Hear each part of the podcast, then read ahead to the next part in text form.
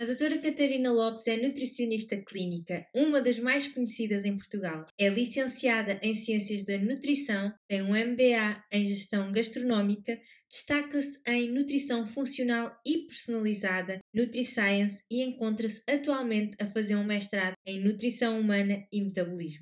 Ela escreve publicações para a imprensa portuguesa, para meios como a revista Cosmopolitan, Saber Viver, Activa, Women's Health e Vogue.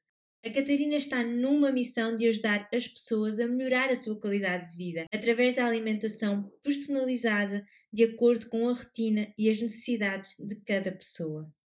Ela acredita que todos temos características e necessidades muito individuais e que a nutrição, alimentação é muito mais do que a perda de peso e deixar de comer. A sua mensagem assenta em dois pilares importantes: equilíbrio e bioindividualidade. E um dos seus mantras é: o corpo bonito é aquele que tem uma pessoa saudável dentro. É uma profissional imparável que dá consultas de nutrição, sendo experta em áreas como alimentação saudável, doenças inflamatórias, doenças autoimunes, doenças metabólicas e doenças oncológicas. Está presente na restauração através do delineamento de estratégias e organização estrutural de restaurantes e devido à sua enorme paixão de promover saúde e uma alimentação saudável, fornece workshops e show cookings, onde se destaca a partilha de receitas saudáveis, conhecimentos e experiências. A Catarina, além disto tudo, é uma viajante do mundo e passou grande parte da sua vida entre Portugal, Brasil e Itália e marca a sua presença em conferências e palestras de grande importância que abordam produtos naturais, medicina funcional, nutrição especializada, estética, gluten-free e muito mais. Ela é uma das nutris do nosso país que fala frequentemente da gut health e da importância do segundo cérebro e de uma alimentação natural, verdadeira, equilibrada e sustentável. Este episódio vai ser maravilhoso e vai levar a tua atenção a um órgão muito importante, o intestino. Algo que o VS tem vindo a falar desde o início. E ninguém melhor para abordar este tema como esta maravilhosa nutricionista.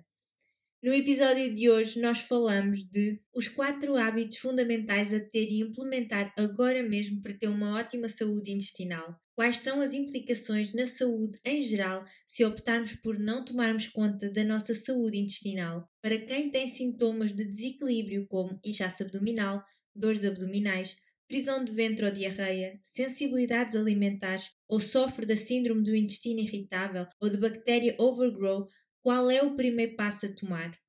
Será que é preciso um conjunto de testes para descobrir algum desequilíbrio intestinal? Quem deve fazer testes e quais os primeiros que se devem fazer? A sua opinião sincera sobre os probióticos. Tudo o que tu quiseres e quiseste sempre saber sobre jejum intermitente, os tipos, quem beneficia, quem não pode fazer e para caso dos problemas gastrointestinais, qual o impacto de ligar esta estratégia na optimização do microbioma intestinal? A sua ideia sobre os suplementos para cura intestinal, como aloe vera, a glutamina, a L-caritina. Será que optar pelos produtos biológicos faz mesmo uma diferença? A importância da diversidade de plantas e do bio e orgânico, a história por detrás dos alimentos, dicas práticas para diminuir o stress, e muito, muito mais. E para todos os recursos do podcast, já sabes que podes aceder a vsbritos.com podcast, onde se encontram todos os links disponíveis.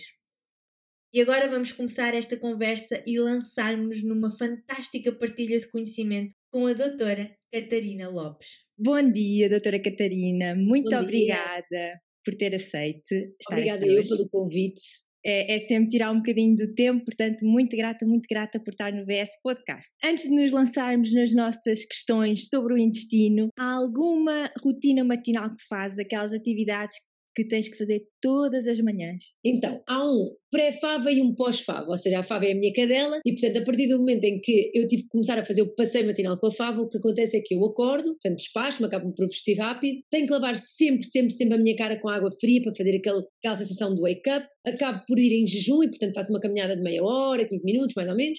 Uh, depois, quando volto, acabo sempre por beber um copo de água, normal, muitas das vezes nem tem limão, às vezes posso pôr limão ou não, mas água. Faço um chá, sempre uh, para, à medida que vou fazendo um pequeno almoço, ou como vou despachando, ou como vou, vou arrumando a casa, bebo um chá e depois posso ou não fazer o pequeno almoço. Ou seja, eu muitas das vezes opto, porque como eu começo as consultas muito cedo, opto por um, fazer logo jejum intermitente e acabo por não comer, uh, ou então como e faço uns ovos, faço uma fruta, faço um iogurte de, de, de coco ou amêndoa, portanto tento sempre fazer ali um, um bom pequeno almoço nutritivo, variado, uh, e normalmente acabo por sempre fazer a mesma coisa porque acabo por ser mais, ao fim de semana faço uma coisa diferente, mas durante a semana opto sempre por uma coisa mais simples, mais rápida e que ao mesmo tempo me dê algum conforto, digamos assim.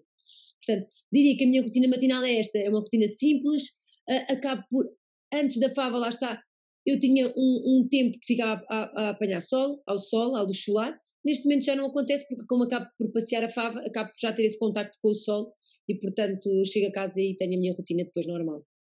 E mudou alguma coisa agora em confinamento e quando se tem que ir para a clínica ou não mudou nada? Ah, mudou, mudou o tempo que eu tenho para mim e para as minhas rotinas. Por exemplo, eu lembro perfeitamente, quando também não tinha a fava, é verdade, mas quando ia para a clínica, um, havia sempre, oh, havia dias que estava muito cansada, acabava por acordar mais cedo, era tudo super rápido, eu já chegava à clínica super ansiosa, porque não tinha aquele tempo, aquela paz de fazer as coisas com calma, de ter a minha rotina, e, e, e isso, pronto, claro que isto não é bom para ninguém, não é? E todos nós já estamos um bocado fartos de estar em confinamento, obviamente, mas isso, eh, o confinamento trouxe-me uma tranquilidade, uma organização e uma noção de, de saúde muito maior. Eu, eu, eu acabei por conseguir me organizar e fazer a rotina, que às vezes até prescrevo aos meus doentes, não é? aos meus pacientes, e, e consegui fazê-la completamente muito mais facilmente e, e acabo por me sentir melhor, menos estressada e ansiosa no período da manhã. Sim, sem dúvida, e por isso é que esta pergunta é sempre crucial, sempre, sempre, sempre, porque a forma como nós começamos o dia e quando vimos a diferença é que temos ainda é mais consciência, muda o nosso dia todo. Então agora, partindo para o intestino, quais são, tá, a saúde está muito na moda e a saúde intestinal também, e eu uhum. agora fui a Portugal em dezembro e deram-me um panfleto para uma clínica para fazer o teste de Covid e eu virei e tinha gut health. E eu, ai, ainda bem, isto é importante, tem que ser falado e vamos trazer experts cada vez mais e mais e és a pessoa indicada para responder a todas estas perguntas. Obrigada. Quem quer implementar hábitos para um intestino saudável, quais são aqueles hábitos, uns quatro hábitos que.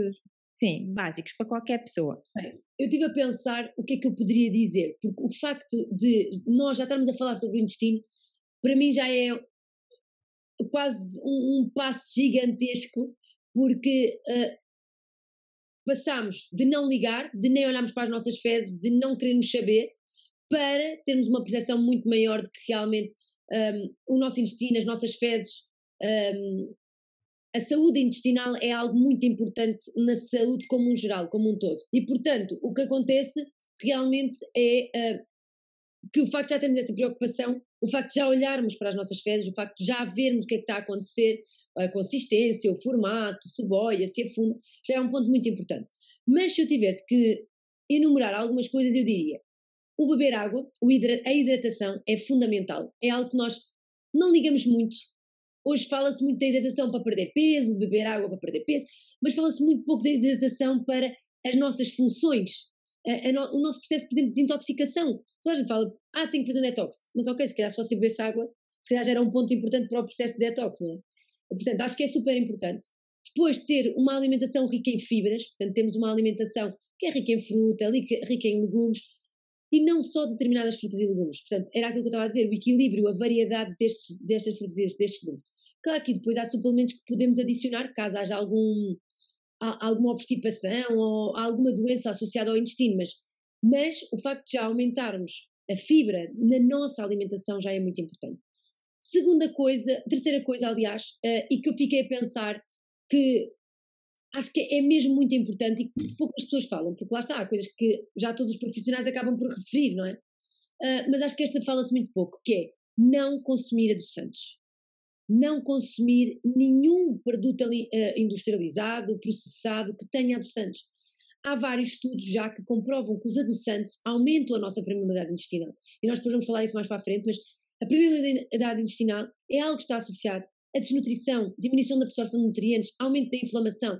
Portanto, não consumir adoçantes. Se quiser consumir um doce, se quiser consumir algo adoçado, é preferível, por exemplo, utilizar um mel, utilizar umas tâmaras, utilizar, por exemplo, um puré de fruta, por exemplo, fazer um puré de maçã, ou até banana, ou até de pera, que já vai dar o doce ao, ao, ao bolo, o doce àquele, àquele, hum, àquele produto que nós queremos fazer, àquele alimento uh, que queremos comer.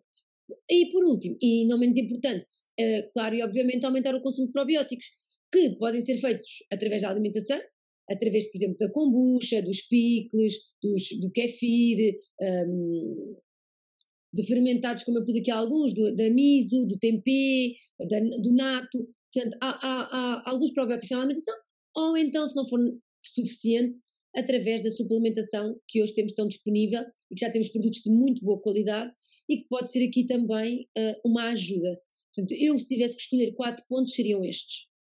Uh, e depois, claro que temos de ter em consideração que todos somos indivíduo, indivíduos que temos as nossas características, o nosso intestino também tem a sua microbiota, as suas características, e portanto há coisas que vai fazer sentido mais para umas pessoas, há outras que não vai fazer tanto sentido, e portanto tem que haver aqui uma, uma adaptação da alimentação, da suplementação, individualmente para cada pessoa.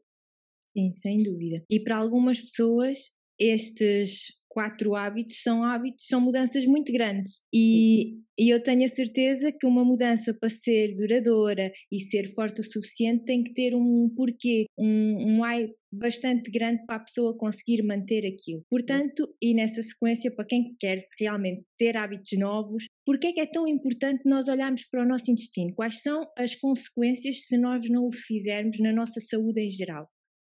Bem, eh, é assim. Primeiro, estamos a, a deparar-nos com uma sociedade que, neste momento, como está a reparar nas suas fezes, na, na cor das fezes, uh, no formato das fezes, etc., que tem grandes alterações neste sentido. Ou seja, há muitas pessoas que sofrem de diarreias, há muitas pessoas que sofrem de obstipação, há muitas pessoas que sofrem de extensão abdominal, gases, um, portanto, cólicas, muitas alterações a, a, a nível gastrointestinal, mas principalmente a nível intestinal, porque as pessoas estão mais aware do que, é que está, do que é que está a acontecer com o corpo delas. Mas uma coisa importante que as pessoas têm que perceber é que, tendo um, intestino inflamado, tendo um intestino alterado, a tal permeabilidade intestinal que nós estávamos a falar anteriormente, as pessoas podem desenvolver determinadas doenças.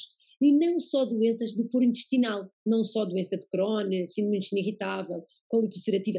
Portanto, estas são as comumente associadas ao intestino. Mas nós podemos ter outras, por exemplo, problemas respiratórios, asma, diminuição do sistema imunitário, um, desnutrição de ferro, de, de, de ácido fólico, B12, tantas coisas que nós vamos falando e que estão associadas com a nossa saúde, muitas vezes também cognitiva, magnésio, zinco, podemos também ter, uh, por exemplo, uh, problemas autoimunes, tiroide Hashimoto, uh, artrite reumatoide, tantas doenças que vêm da inflamação do nosso intestino. Portanto, dizer só, ah, eu sou obstipada, ah, eu sofro de diarreia. Não, não é eu sou obstipada, eu sofro de diarreia.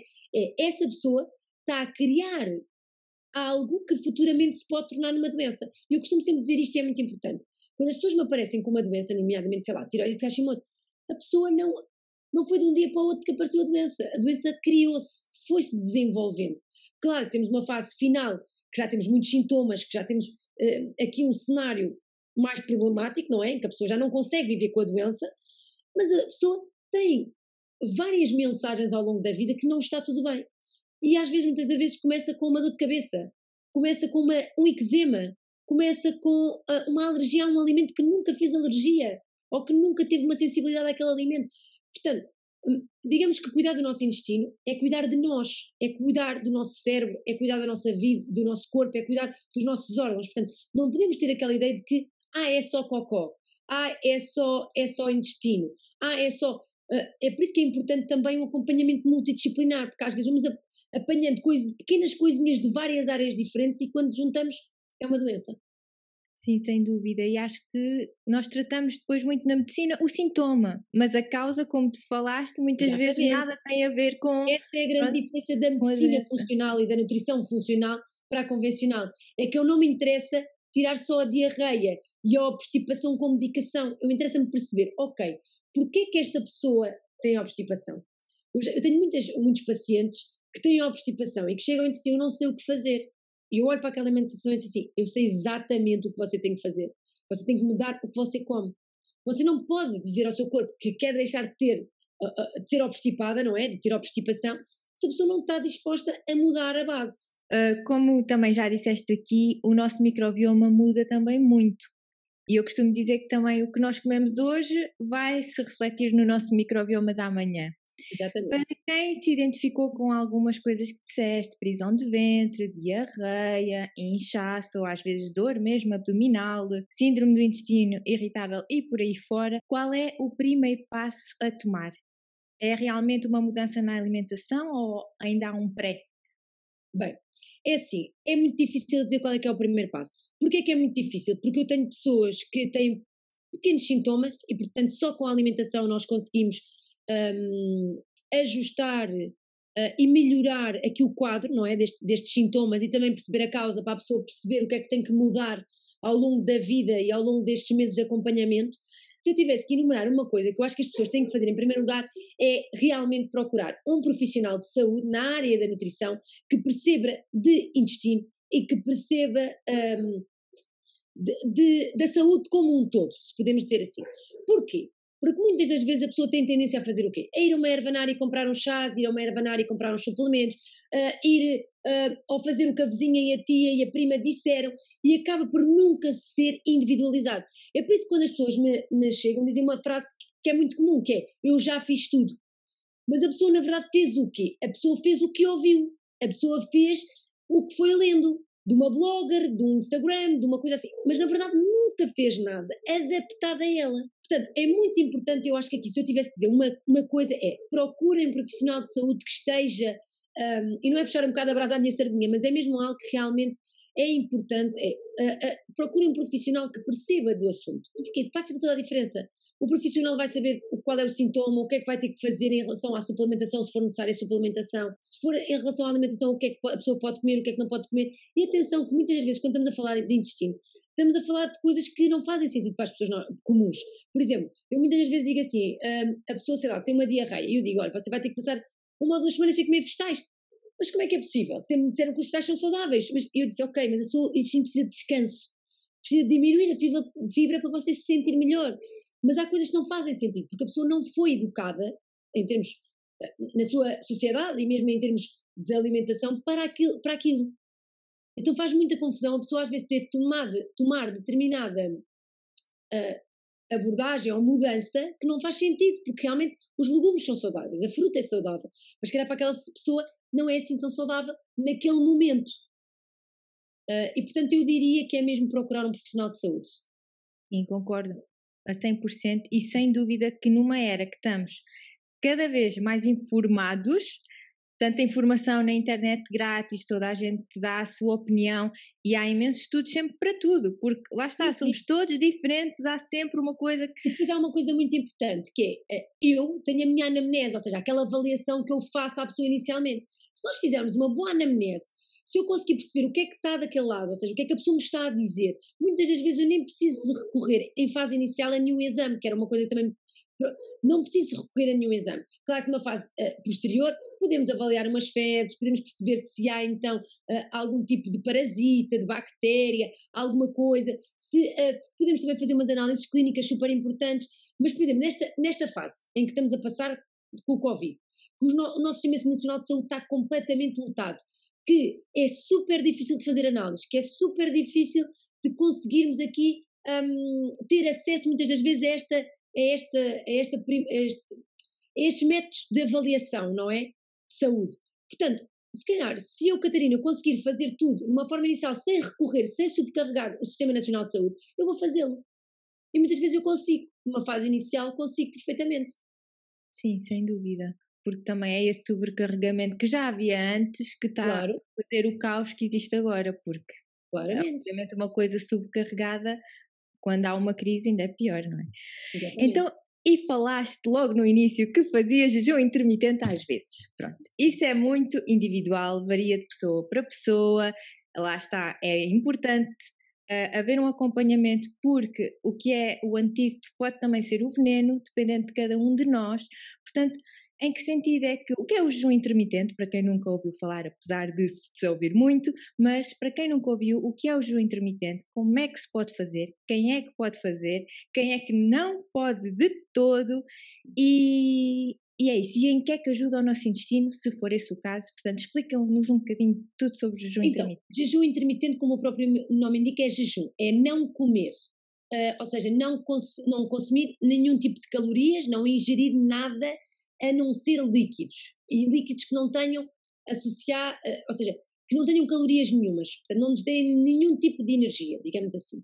E o objetivo do jejum, ou o jejum começou a ser estudado uh, um bocadinho na ideia, não de perda de peso, atenção, uh, na ideia de renovação celular, de um, tentar que o corpo, o próprio corpo tivesse aquele, aquele processo de detox que tanto se fala.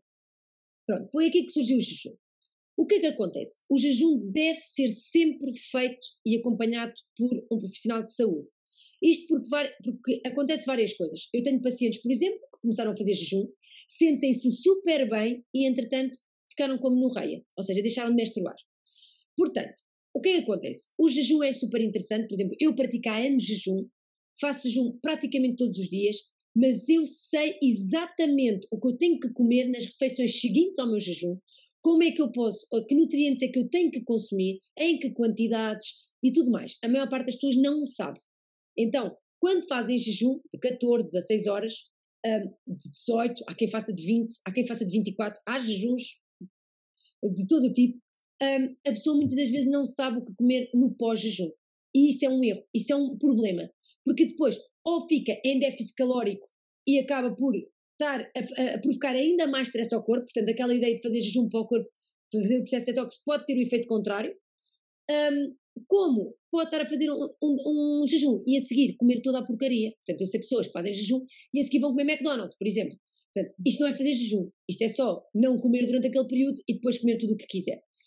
Um, o que é que eu, se eu tivesse que dizer, Catarina, há algumas pessoas que não podem fazer jejum? Sim. Quais? Pessoas que sofrem de stress crónico, portanto, pessoas que têm o cortisol muito aumentado, são uma delas, não devem fazer jejum. Segunda pessoa, segunda uh, tipo de pessoas que não devem fazer jejum. Pessoas que sofrem de distúrbios alimentares, nomeadamente anorexia, bulimia, uh, a compulsão nem por isso, porque a compulsão até o jejum pode ser um, um bom complemento, atenção, mas não devem fazer jejum. Pessoas que estão abaixo do peso não devem fazer jejum, não porque não seja benéfico, mas porque podem reduzir ainda mais o peso. E, portanto, o que deve ser feito deve ser aumentar esse peso e só depois é que usar essa estratégia. Uh, e, portanto, se eu tivesse que enumerar as pessoas que não podem mesmo fazer jejum, são estas. Grávidas uh, podem? As grávidas podem. O que acontece é que as grávidas, a maior parte das grávidas não conseguem. Porquê? Porque como passam muitas horas sem comer, quando acordam têm um, uma baixa de glicose e podem se sentir mal. Agora, por exemplo, uma grávida como eu, eu não estou grávida, não é? Mas como eu que faço jejum há anos, tá? Ah, parabéns! Obrigada. Por isso é que eu estou a perguntar, porque já li imenso que não se pode. Não. E então, às vezes não é tenho assim. fome e como. Não, a questão é, Uh, o que acontece é que muitas das vezes as grávidas têm fome e as grávidas sentem-se mal. Okay. O que acontece é, por exemplo, eu, Catarina, estou super habituada a fazer jejum e eu já sei, por exemplo, hoje foi aquele dia que eu acordei e eu tive que comer qualquer coisinha porque eu senti, porque como eu ontem comi muito cedo, deitei-me muito cedo e o sono foi muito agitado, uh, eu senti que hoje de manhã tinha que comer. Mas lá está, eu sou profissional de saúde. Eu consigo perceber quando é que é o meu limite. A maior parte das pessoas lá em casa não consegue perceber. Porquê? Tenho que fazer jejum e acabou. Não, é perceber. O que acontece é que a maior parte das grávidas não consegue fazer jejum porque se sente mal de manhã, ou seja, fica nauseada, fica, fica hum, com baixas de tensão e até mesmo de glicose no sangue. Portanto, acaba por se sentir mal e aí eu não aconselho a fazer jejum. Agora, se é uma grávida que se sente bem, que não tem fome, que, que depois acaba por lanchar bem ali a meio da manhã e que só não tem logo fome e até fica nauseada se comer ali logo ao pequeno almoço, não vejo por que não fazer. É uma questão até de respeitar a vontade da grávida, do que ela... É, é muito ouvir o corpo, não é? Exatamente, é ouvir o corpo. Não há como... Aliás, uma das coisas que eu mais ensino aos meus pacientes é ouvirem o corpo. Eu não posso fazer nenhuma abordagem se eles não me transmitirem o que é que está a acontecer com eles. E às vezes eu pergunto, então, como é que está o seu líbido? Ah, não sei. Então, como é que está o seu intestino? Ah, não sei. E como é que está? Tem dor de cabeça? Ah, não sei. E quando nós vamos perceber, ela passou uma anamnese toda a dizer, eu não sei. Então, mas você não vive consigo? Mas mas o que é que se passa? Lá está, a pessoa não sabe o que acontece com ela, a pessoa não está desperta para os sinais que o corpo lhe está a dar. E isso é um problema. E é um problema para uma pessoa que está grávida, como para uma pessoa que não está grávida. Sim. Agora, lá está. Nós tivemos sempre aquela ideia de que a grávida, a grávida tem que comer de 3 em 3 horas e que a grávida tem que. A grávida é um ser normal. A única coisa que nós temos que ter mais em atenção é que realmente a grávida tem mais predisposição para se sentir mal, e aí temos que ir de acordo com a necessidade daquela, daquela, da, da, daquela grávida. E por outro lado, a grávida tem mais necessidade de determinados nutrientes. E daí a necessidade, muitas vezes, suplementar, ácido, suplementação de ácido fólico, B12, ferro, iodo, etc. Mas lá está, até isso é individual. Por exemplo, uma, uma grávida que tem um problema de tiroides, se calhar não vai suplementar com iodo. Então, aqui é muito, é, mais uma vez, é, é, é, um, é uma terapêutica muito, muito individualizada. O facto das pessoas não se ouvirem, eu também acho que tem muito a ver com a informação que elas têm constantemente e Sim. depois já fazem como também já referiste, fazem o que a blogger disse, fazem o que a vizinha disse e depois já nem sabem o que é que querem, o que é que sentem, o que é que e, já perderam isso tudo. Então, e há uma, uma grande distorção de imagem. A, a, a, imagem que eu tenho de ser perfeita não é com o meu corpo, não é com a minha altura, não é com a minha cor de pele, não é com nada. Eu vejo uma modelo com 1,90m ou 1,80m, ou sei lá, eu tenho 1,64m, quer dizer, como é que eu posso alguma vez me estar a comparar com uma pessoa que não tem sequer a mesma fisionomia que eu, não é? é e esta distorção, esta, este, esta sempre frustração com o que vemos, com o que ouvimos do género, como é que ela consegue de manhã um, um, acordar a tais horas? Como é que ela de manhã consegue fazer aquilo tudo? Como é que eu não consigo? Uh, eu não sou capaz, eu isto, eu não. Ou seja, nós temos muito essa sensação de eu não consigo. Não, mas se calhar, se a pessoa adaptasse aquela manhã para ela, para o que ela consegue fazer, se calhar ela conseguia, ela não consegue fazer é, se calhar acordar de manhã e correr, voltar para casa, despachar-se, tomar banho, uh, comer bem, fazer um bom pequeno almoço e trabalhar. Mas se calhar não é isso que ela precisa. Se calhar ela só precisava de acordar, se calhar ter um momento dela matinal e trabalhar. Então é estes, estes pequenos, que são grandes para menores, que são importantes de, de referir e de sensibilizar as pessoas que não somos todos iguais, que não temos que ter todos 1,80m, que não temos que ter todos uh, medida X, que não temos que ter todos cabelo comprido, ou seja, nós temos as nossas características. Claro que podemos ter as nossas características mais uh, perfeitas, mais como gostaríamos, ou menos. Mas até há fases. Eu costumo dizer sempre que há fases. Por exemplo, há fases que vamos engordar um bocadinho mais, há fases que vamos emagrecer um bocadinho mais, há fases que vamos estar um bocadinho mais estendidos da barriga. É normal toda a gente ter um bocadinho de extensão abdominal. Agora, não é normal é estar sempre com essa distensão abdominal. Não é normal é estar sistematicamente com uma barriga de grávida sem estar grávida, por exemplo. Uh, mas lá está, são pormenores que vão acontecer e, vão surgindo e nós temos que saber avaliá-los. Claro, e o suporte e o acompanhamento é sem dúvida ajuda a pessoa a sair dessa frustração, porque está a fazer para ela. E o jejum ajuda então no que toca ao intestino ou não? É assim. Ou também depende? Depende. Uh, acontece é que o jejum pode, pode aqui uh, uh, ajudar o facto da pessoa não estar sempre a comer e não estar sempre a enviar nutrientes mal digeridos para o intestino e esses nutrientes vão fermentar. Portanto, é quase como o jejum ajuda a dar ali um descanso ao intestino. Mas não quer dizer que, tenha, que se tenha. Este é outro problema da saúde em termos de alimentação e suplementação, é que a pessoa não vê logo os resultados. Então, às vezes, nós não conseguimos usar o, o jejum logo como um, um, resultado imediato e que a pessoa sinta. Por exemplo, o jejum, a pessoa às vezes sente mais a nível gástrico, de digestão, se sentir menos inchada, arrotar menos, ter menos refluxo, menos azia, do que propriamente a nível intestinal.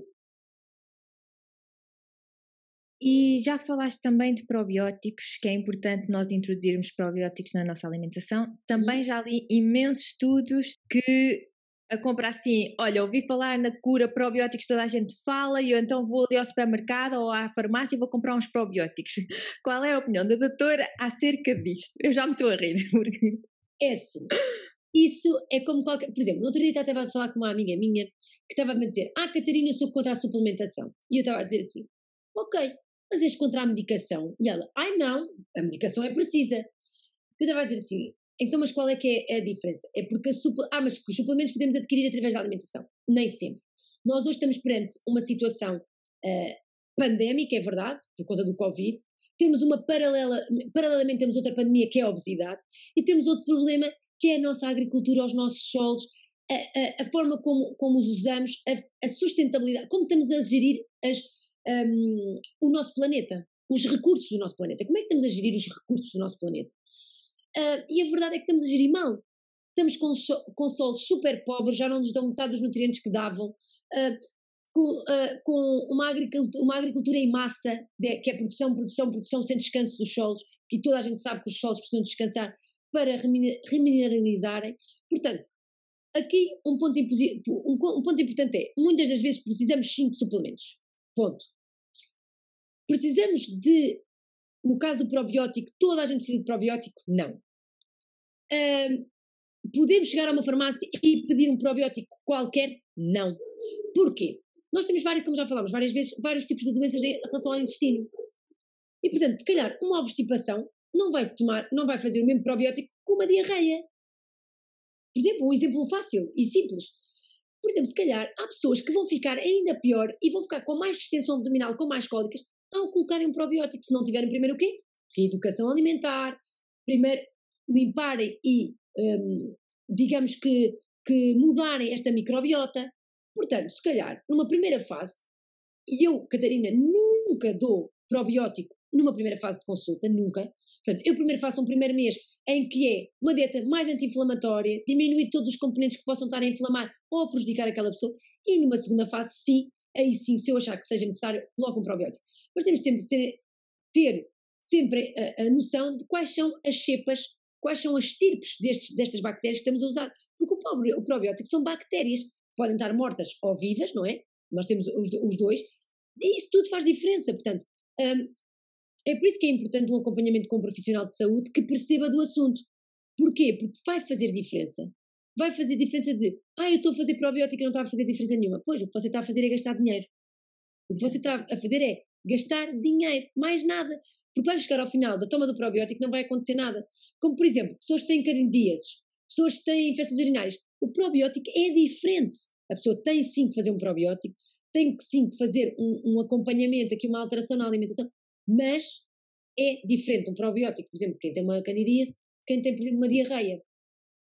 E é? Isto que é importante as pessoas perceberem, que tanto os medicamentos como os, como os suplementos existem e estão à nossa disposição, e há muitos medicamentos que nós podemos nos automedicar, como há muitos suplementos que podemos comprar, aliás, os suplementos todos nós podemos comprar sem ter que, que ter a, a prescrição médica, aliás, o único suplemento que agora teve foi obrigatória a prescrição médica porque esgotou no país todo foi a vitamina D, eh, no início da, da pandemia em março, em 2020, uh, ah, mas de resto podemos comprar. Agora, lá está, o medicamento, as pessoas já estão educadas para tal, já sabem que não podem tomar sempre, que têm que pedir opinião ao médico, que têm que se calhar pedir opinião ao farmacêutico. Em relação ao suplemento, não há isso, é, ah, a vizinha toma. Ok, mas Sim. o que é que a vizinha tem? Mas o que é que o, ah, eh, sempre me disseram que o probiótico faz bem ao intestino. Mas ok, mas quem disse? Mas qual probiótico? Mas quanto, quantas, quantos milhões de bactérias? Porque há pessoas que não podem consumir grande quantidade de bactérias, tem que ser menos. Portanto, é importante este, estes, estes pontozinhos. E em relação aos outros suplementos que também poderão ajudar eh, no nosso intestino, aloe vera, glutamina, por aí, também é na mesma linha de pensamento ou já são mais abrangíveis? O que é que acontece? Uh, nós temos à disposição muitos suplementos. Aliás, eu posso dizer que eu todos os dias tenho que estar-me a informar, tenho que ir a sites para ver o que é que está a sair de suplementação. Primeira coisa, é muito importante as pessoas perceberem que há bons suplementos e maus suplementos mesmo a nível de constituição. Ou seja, como é que esses, alimentos, como é que esses suplementos foram feitos, o que é que tem na sua constituição, qual é a dosagem, como é que é o recipiente, da, da, ou seja, o invólucro, a cápsula, como é que é feita, etc, etc. Portanto, é muito importante as pessoas perceberem que às vezes um suplemento é caro em detrimento do outro que é barato porque tem muito melhor qualidade. Ok? Primeira coisa. Segunda coisa, exemplo. Eu tive agora há pouco tempo uma paciente que estava com obstipação e disse: Ah, minha mãe tem aqui um produto, não sei o que, é X da aloe vera. E eu disse: é assim, se tem em casa, se quer tomar, tome também. Lá está, ela, a mãe estava-se bem, também a mãe também sofria de obstipação e tal e tal. E ela começou a tomar esta aloe vera. Passado 3, 4 dias mandou-me uma mensagem a dizer: Catarina, eu estou com diarreias horríveis, estou com cólicas horríveis, eu não estou a aguentar. E eu disse, pois, eu não quis dizer nada, mas nós estávamos com obstipação porque havia aqui a questão do Covid, havia a questão daqui de uma, uma alteração no sistema imunitário. O que aconteceu é que não é que o Alver é mau, não é isso, mas ela não conseguiu aceitar algo tão agressivo. Para... As pessoas dizem assim, ai, mas o aloe vera não é agressivo. Depende da dosagem, depende da concentração, depende de como é tomado. Se calhar diariamente para esta pessoa não foi positivo. Portanto, lá está. Há muitos suplementos, eh, a glutamina, L-carnitina, os probióticos, os prebióticos. Há dezenas, dezenas, dezenas, dezenas de suplementos que são interessantes. Têm que ser, primeiro, associados a uma mudança de alimentação, primeiro, e de comportamento, de alimentar e de saúde. Segundo, têm que ser colocados na hora certa, no momento certo, porque há momentos que vai fazer sentido, há outros momentos que não vai fazer sentido aquele suplemento, e portanto até há, há vezes que eu faço, eu faço estratégias cíclicas do género, toma oito dias, pare, tome só daqui a dois meses, portanto ajustar de forma a que a pessoa não tenha nenhuma alteração intestinal, gastrointestinal, portanto também pode ser de estômago, pode ser de pele, e depois, uh, é assim, a pessoa tem que ser acompanhada para fazer uma suplementação. Porque, uh, obviamente, que são coisas naturais, que muitas vezes vêm de plantas, mas que se forem mal colocados não vão fazer, não vão trazer benefícios nenhums. Portanto, esta é a minha opinião em relação à suplementação. Eu sou fã da suplementação. Acho que foi um dos grandes instrumentos que nos deram em termos de nutrição para nós conseguirmos trabalhar com o paciente melhor, mas tem é que ser bem feito. E por pessoas que saibam e que estudam suplementação. Sim, sem dúvida. E é muito isso. Os solos de hoje em dia não têm nada a ver com os solos de antigamente. Muitos pesticidas e na, na agricultura normal não há qualquer tipo de restrições. Na biológica já há mais, mas independentemente disso, toda a gente sabe que existem sempre químicos e, portanto, numa coisa que não conseguimos controlar muito bem, se não depende de nós, uhum. mas o que é que nós podemos fazer para melhorar a nossa saúde e para não deixar que isto avance tanto em termos do nosso intestino como da nossa saúde. Será que comprar biológico, orgânico faz realmente diferença? Uh, devemos comer mais uh, plant-based, mais whole foods, comida de verdade? Pronto, assim, o que é que nós podemos fazer na prática e na prática verdadeira sem vivermos no mundo dos unicórnios na realidade que nós temos hoje em dia? Bem, eu uh, normalmente o que eu costumo transmitir é o seguinte: não há nada melhor do que ter uma alimentação equilibrada e diversificada. Uh, e muitas das vezes o que nos torna e ter uma alimentação mais sustentável. Ou seja, o que é que é isto da sustentabilidade? É comermos mais local, comermos o que é nosso, e sim, sem dúvida alguma, independentemente dos negacionistas em relação a este assunto, é muito importante que as pessoas comecem a preferir os biológicos. Porquê? Não é porque, claro que era aquilo que estávamos a falar, também usam pesticidas de melhor qualidade e que não têm tantos malefícios para a saúde, atenção, mas são pessoas que têm muito mais cuidado com as pessoas que contratam, portanto, a forma como este trabalhador é cuidado, é tratado, como este sol é cuidado e tratado. Ou seja, não é só o alimento que chega às nossas casas. Nós muitas das vezes, e isto foi algo, eu vivi, eu nasci numa família de agricultores, eu sei o trabalho que dá para criar uma, uh, para, para, criar, sei lá, um figo, uma laranja, uma cebola, um, e, e, e, o trabalho que dá, uh, e a tristeza, aliás, que dá de, no final de uma, de uma temporada, não dar nada, de, do sol não nos dar nada. Um, e a minha avó ainda me dizia assim: ai filha, este ano não houve quase cebolas, ou este ano não houve quase batata doce, ai filha, este ano só, só há poucos figos. Portanto, há uma relação muito um, consciente dos nossos avós, principalmente, do que, do que é que podemos consumir e do como é que está a terra. Por exemplo, quando a minha avó me dizia, ai filha, este ano não houve produção ou não houve, sei lá, cebolas, eu pensava assim, ah, mas porquê é que não houve cebolas? Ai, não as plantaste. Não, o solo não estava rico para a cebola. O solo não, não estava, um, não houve água, não houve... Portanto, havia uma série de coisas que eles tinham em consideração e que tinham esse cuidado, essa atenção para com a terra que lhes dava de comer.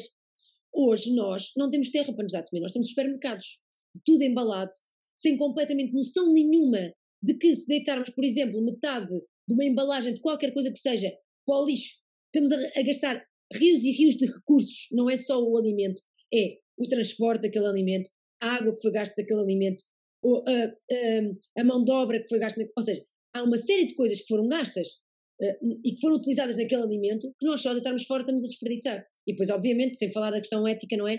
que é de montes de gente estarem a passar fome e nós estamos a tentar comida fora. Mas isso também é já outra, outra coisa que podíamos aqui estar uh, horas e horas a falar. Mas o que eu acho é que sim, faz sentido preferir o biológico, faz preferir, sentido preferir o local. Por exemplo, eu custa-me muito, eu peço, como estava a dizer, a Quinta do Arneiro uh, e peço também a Mother Bio, o cabaz da Mother Bio, porque há coisas que eles têm e outra coisa que a Quinta do Arneiro não tem, portanto acabo por complementar os dois.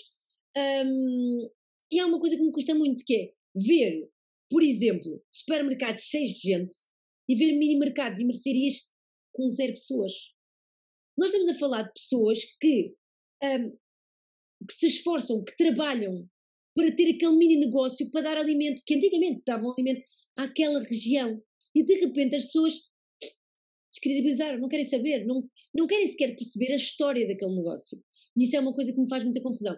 Eu, por acaso, aqui à minha volta, onde eu moro, não, não tenho nenhum mini mercado. Não tenho nenhum mini mercado, pronto. Uh, tenho aqui um mini mercado, mas é, é, é, uma coisa chineses, pronto, eu digo que é verdade. Uh, e portanto não é uma coisa local, não é uma, uma não é feito por um senhor velhote que que vai às compras comprar as coisinhas e que tem ali as coisinhas e que sabe que aquela pera vem não sei onde e conta a história da pera e conta a história da maçã. E é isso que eu procuro na minha alimentação. Eu procuro que os meus alimentos tenham história, tenham sentimentos associados. Uh, eu sei exatamente, por exemplo, uh, como é que é a Quinta do Arneiro. Eu conheço quem trabalha lá, eu conheço a dona, eu conheço a história da Quinta, uh, eu conheço a família, por exemplo, dos da Madre Bio, conheço, sei como é que eles são, sei os valores que eles têm, se podemos dizer assim, e para mim isso é muito importante. E as pessoas podem dizer, ok, Catarina, mas estás a falar de outra coisa que não tem a ver com a saúde, tem a ver com a saúde. Os alimentos trazem-nos energias, os alimentos trazem-nos saúde, e se nós não soubermos onde é que eles foram produzidos, quem os trata, nós não sabemos nada. Exato. Nós vemos Tudo simplesmente é maçã, uma pera, uma courgette, uh, portanto, é tudo, ah, ok. Como, por exemplo, perguntam aos miúdos onde é que vêm os ovos, eles dizem do supermercado. Não, os ovos vêm das galinhas que foram produzidas, que têm formas diferentes de produção, e se calhar é por isso que eu sou toda disposta a pagar 3 euros por uma caixa de ovos que diz PT. Portanto, se, se calhar é estes pormenorzinhos que as pessoas têm que começar a ficar mais alerta, que têm que começar a ter mais um, tempo e pensar mais. Agora, eu não acho que a, a, a alimentação uh, biológica seja mais cara, porque não é, porque se for local, se for coisas que são produzidas em Portugal, não é mais caro. Uh, o que eu acho é que, sim, o peixe, a carne, os ovos são mais caros do que os convencionais. Isso são. Ou seja, a proteína animal, se for de origem biológica, se for de, uh, de origem orgânica, são mais caros. Mas aí eu, eu, digo, eu, digo, eu digo aos meus pacientes: comprem num talho ao, ao, pé de vocês, perguntem de onde é que vem essa carne, perguntem de onde é que vem esse peixe, perguntem, tenham vizinhos que, que vêm trazem ovos da terra. Ou seja, há aqui uma partilha de, de, uh, de, de, sabedoria, de conhecimento, que é importante as pessoas uh, partilharem e saberem. Portanto, eu acho que a nossa saúde tem tudo a ver com o comer biológico, com o comer local, com o comer produtos que são nossos, que são da nossa história. E, portanto, se calhar para nós faz mais sentido, se calhar, usar para confeccionar o azeite do que o óleo de coco. Mas não quer dizer que não possamos ter o óleo de coco. Podemos ter para outras coisas. Por exemplo, para doces, porque o azeite fica com um sabor muito intenso. Agora, para, para cozinhar normal, nós temos que cozinharmos com azeite. Portanto, continuar a cozinhar com azeite continuar a usar a cebola ou o alho, continuar a usar as ervas aromáticas. Nós já temos tant, tantas coisas ricas na nossa alimentação que só estamos a, a distanciar-nos, mais nada. E a sorte, o que eu mais adoro de ir a Portugal é precisamente isso: é ir aos mini mercados, assim a senhorinha lá, eu vivo numa terra pequenina, uh, o meu tio dar os morangos ou dar os ovos, e tem sabor. Aqui eu compro também sempre, graças a Deus, biológico, mas mesmo assim nada tem a ver. Portanto, Portugal é abençoado uh, em tudo, é inclusive na alimentação. Uma batata doce em Portugal e aqui eu garanto que não tem o mesmo sabor. Eu, eu adoro, tem muita sorte. Os preços também não são concordo assim, as pessoas dizem acho que é uma desculpa, porque é mais fácil ir ao supermercado porque tem tudo, mas é prioridades e gastar um bocadinho mais dinheiro se a pessoa come carne ou peixe compensa se calhar umas idas futuras ao médico ou é tudo uma questão Exatamente. de prioridades. O que é que nós priorizamos, não é? É isso mesmo. e, e, o stress? O stress influencia o nosso intestino? Não tem qualquer impacto? O que é que tens a dizer sobre o stress? Tens falado bastante no teu Instagram, nos últimos posts sobre, sobre isso. O que, é que, o que é que o stress influencia? Sim, o, o stress. Um, hoje, primeiro, porque nós já estamos a, a, com, com um nível de stress crónico, ou seja, nós já vivemos com stress, nós já não sabemos viver sem stress.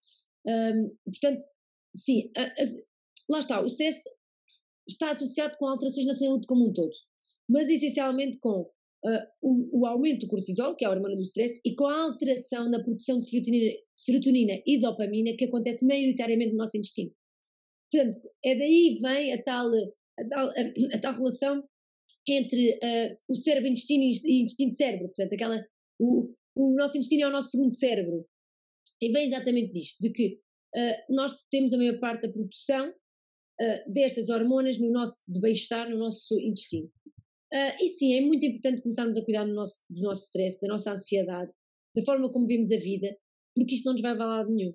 Uma coisa é nós esporadicamente temos picos de stress e todos temos, uh, e ainda para mais agora com isto do, do Covid e tudo o que está acontecendo no nosso país, um, eu acho que é normal termos stress, é normal começarmos a dormir pior, é normal sonhar muito.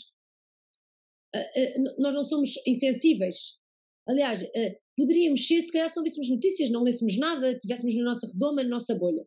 Mas neste momento é impossível, com toda a informação que nós temos, com, com tudo, uh, a ansiedade de pensar que pode acontecer connosco, que pode acontecer com um familiar nosso. Portanto, é normal. A, a insegurança também monetária, ou seja, onde é que isto nos vai levar em termos económicos? Eu tenho um estilo de vida, será que eu consigo levar esse estilo de vida para a frente? Os meus pais deram-me esse estilo de vida, será que eu vou conseguir ajudar os meus pais quando eles precisarem? Portanto, eu acho que é tudo coisas que nos passa pela cabeça e que nos estressa e que, e que nos leva a ter esta ansiedade e até um bocado esta frustração. Porquê? Porque nós somos pessoas e uma geração uh, muito trabalhadora, uh, esforçámos-nos muito para estudar e para orgulhar os nossos pais, e de repente paramos com uma realidade que é eu se calhar não vou conseguir, ou eu se calhar não nos vão dar a mesma oportunidades que havia antigamente. Uh, por exemplo, nós já passámos por crises, nós já passámos por pandemias, nós somos uma geração que já estamos a passar por mil e uma coisas que, que antigamente, pronto, não havia, não é? Um, havia outras coisas, obviamente, mas nós estamos a passar por isto tudo. E, portanto, eu acho que é muito, muito importante diminuir o stress, é muito, muito importante começarmos a, a reconectar-nos um bocadinho connosco, com a Terra, com as nossas origens, porque começou a existir esta questão da globalização, de morarmos fora, de nunca estarmos com os nossos avós, de não, não escutarmos os nossos avós, não ouvirmos histórias dos nossos avós, de, de, das pessoas mais velhas, de acharmos que eles são simplesmente velhos, que, coitados, estão na fase final da vida, e muito pouca sensibilização, sensibilidade de. Eu, por exemplo, aqui, eu moro num prédio que tem muitos idosos, muitos idosos mesmo. Uh, e eu vou à rua e eles encontram, eles querem falar, eles querem contar uma história. Eu ontem desci, encontrei a porteira e tivemos a falar tivemos a, a, a, a, contar histórias. E é isto que eu quero, é isto que eu quero uh, para a minha vida, é ter histórias para contar. Infelizmente estamos com valores um bocado trocados, eu acho. Eu acho que estamos a dar é demasiada importância a coisas que não têm importância nenhuma. É, o Covid também está aí para, para abrir quem, pronto, quem está pronto para. Exatamente, é verdade. Então, e agora na prática, o que é que aconselhas a quem realmente está mais ansioso, está mais estressado, que sim, é, é mais normal nesta, nesta pandemia, mas que podemos sempre fazer algumas coisas para isso? O que é que tu aconselhas, assim, aqueles must? Então, o que eu acho que as pessoas têm que fazer é, se conseguirem fazer sempre uma caminhada todos os dias, portanto, estar em contato com a luz solar, estar em contato com a natureza, fazer uma caminhada de meia hora, com máscara, obviamente, com todos os cuidados necessários, mas uma caminhada meditar, por exemplo, quando acorda, quando, quando se deita, quando tem picos de stress ao longo do dia, uh, beber chás mais calmantes, camomila, tila, erva cidreira, um, em termos alimentares, ter uma alimentação, é assim, eu não diria nada especial, eu diria mesmo, tenha uma alimentação equilibrada, com menos processados, com menos aditivos, com menos açúcar, um, e com muitos vegetais, com muita fruta, com muitos legumes, com, com verdes, com cor, com cor, cor aquilo que eu tento transmitir às vezes na minha roupa é exatamente isso que nós temos que procurar numa alimentação. É cor. É muito mais prazeroso comer umas coisa, coisas coloridas do que coisas sem cor, castanhas, eh, cremes. Portanto, eu, eu se tivesse que dar algumas dicas seriam estas. E depois é assim, ouçam o vosso corpo, percebam que uh, o que é, no ah, é normal, é normal. Não é normal. Se vocês têm dores de cabeça recorrentes, se vocês se sentem cansa sistematicamente cansados, se não é normal, não é normal. E portanto é importante a pessoa saber ouvir o corpo, saber o que é que o corpo lhe está a transmitir e, e claro, alterar comportamentos, não é? Para melhorar esse, esse, esses sintomas e perceber quais é que são as causas desse, desses sintomas. Claro, e também uma coisa muito importante que eu quero acrescentar é saber que há momentos para tudo. As pessoas associam mesmo, ah, mas eu não consigo ser zen porque eu sou uma pessoa muito ativa. Não tem nada a ver. Uma pessoa zen também é ativa e age para aquilo que quer. Mas é saber que há momentos de trabalho e de ação, há, tem que haver momentos de relaxamento. Se tem que haver momentos de onde comemos, tem que haver momentos onde vamos fazer uma pausa, nem que seja durante a noite. Portanto, há momentos para tudo e temos que saber equilibrar isso na nossa vida. E, e, eu acho que é contrariarmos o que somos. Ou seja, não é contrariar quem somos, é às vezes o que somos. Porquê? Eu, por exemplo, sou uma pessoa, quem me conhece, é isto que estivemos nesta entrevista, é eu a sair, a ir para ali, para aqui, só que antigamente a diferença é que era eu a sair de casa, ou seja, eu saí de casa a correr, depois vinha a casa a fazer não sei o quê, a correr, depois já ia para não sei o quê. Cada vez que alguém me ligava, eu dizia, estou a tentar não sei o quê, estou não sei onde, estou... Ou seja, eu sou assim.